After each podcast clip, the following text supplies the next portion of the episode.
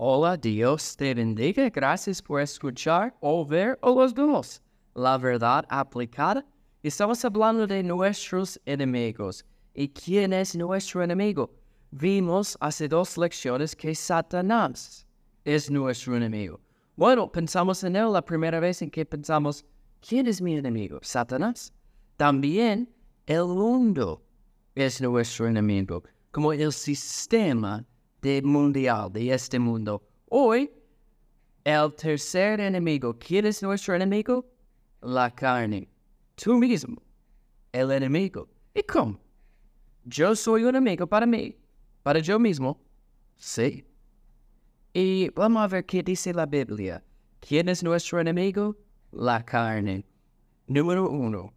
La carne quiere estar satisfecha. La carne quiere estar satisfecha. La Biblia habla de eso en Gálatas, Gálatas 5, versículo 17, porque el deseo de la carne es contra el espíritu y el, el del espíritu es contra la carne y eso se oponen entre sí para que no hagáis lo que quisieres. La carne quiere estar satisfecho, quiere tener la satisfacción.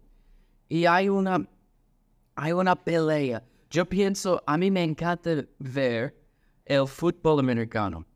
Y cada vez que comienza el, el, juego allá, estos hombres están empujando, tratando de, de ganar como pulgadas.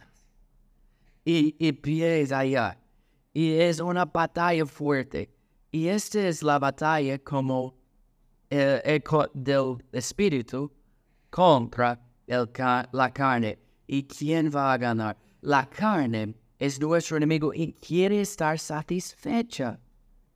Y tenemos estos deseos carnales, incluso como creyentes, porque todavía tenemos el viejo hombre. Somos nuevas criaturas en Dios, pero tenemos este viejo hombre, la carne que quiere hacer lo que es incorrecto, que quiere estar satisfecha, que quiere pecar. Y hay una batalla contra el espíritu, el nuevo hombre, y la carne. La carne quiere estar satisfecha, quiere tener eh, su control en nuestras vidas. Número dos, la carne quiere servir al pecado. La carne quiere servir al pecado. En el mismo capítulo Gálatas 5, 16 dice, digo pues, andad en el Espíritu y no satisfagáis los deseos de la, de la carne. Nuestra carne tiene un deseo de pecar, de satisfacer nuestra carne, de tener el control de nosotros. Este es el deseo de la carne. La carne quiere servir al pecado. Y cada día tenemos que tomar la decisión. Yo voy a servir a Dios, al Espíritu, o yo voy a servir a la carne, a mis deseos carnales. Digo pues, andad en el Espíritu y no satisfagáis los deseos de la carne. La carne quiere estar satisfecha. La carne quiere servir al pecado. Y Gálatas 5 habla de esto. Que la carne contra el espíritu y el espíritu contra la carne. Y hay una batalla. Y también en este capítulo habla del fruto del espíritu. Sabemos esto. Pero también el fruto de la carne. ¿Y cuáles son algunos? Uh, adulterio, fornicación, inmundicia, lascivia, idolatría, hechicerías, enemistades, pleitos, celos, iras y muchas cosas. La carne quiere estar satisfecha y la carne quiere servir al pecado, pero tenemos que decir que no a la carne y sí al espíritu. Y número tres, la carne quiere controlarte. La carne quiere controlarte, tener el control, de, tener de estar sentado en la silla del chofer del, carro, manejando, controlando dónde va, a dónde va el carro. La carne quiere controlarte. La Biblia dice, 1 de Pedro 2, 11, 1 de Pedro 2, 11.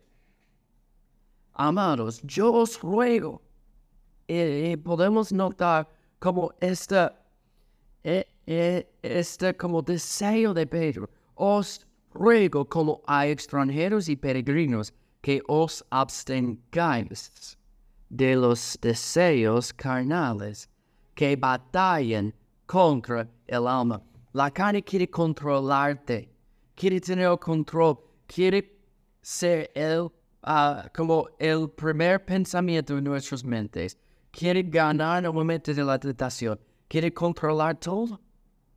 La Biblia dice, como vimos en Gálatas 5:16, andad en el Espíritu.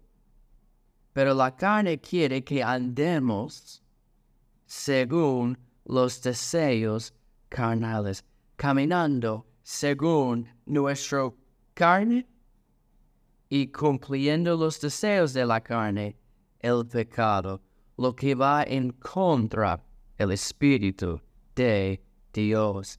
La carne quiere estar satisfecha. La carne quiere servir al pecado y la carne quiere controlarte. Pero hay buenas noticias. Jesús, como vimos con las últimas dos, Jesús ha vencido la carne. Romanos 13, 14 dice, Romanos 13, 14, sino vestidos del Señor Jesucristo, y no proveáis para los deseos de la carne. Jesús fue tentado como nosotros en la carne.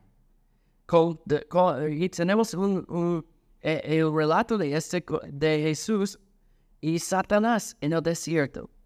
Y tres veces Jesús fue tentado como nosotros. Y tres veces Él utilizó la palabra de Dios para decir que no en el momento de la tentación. Él ha vencido la carne.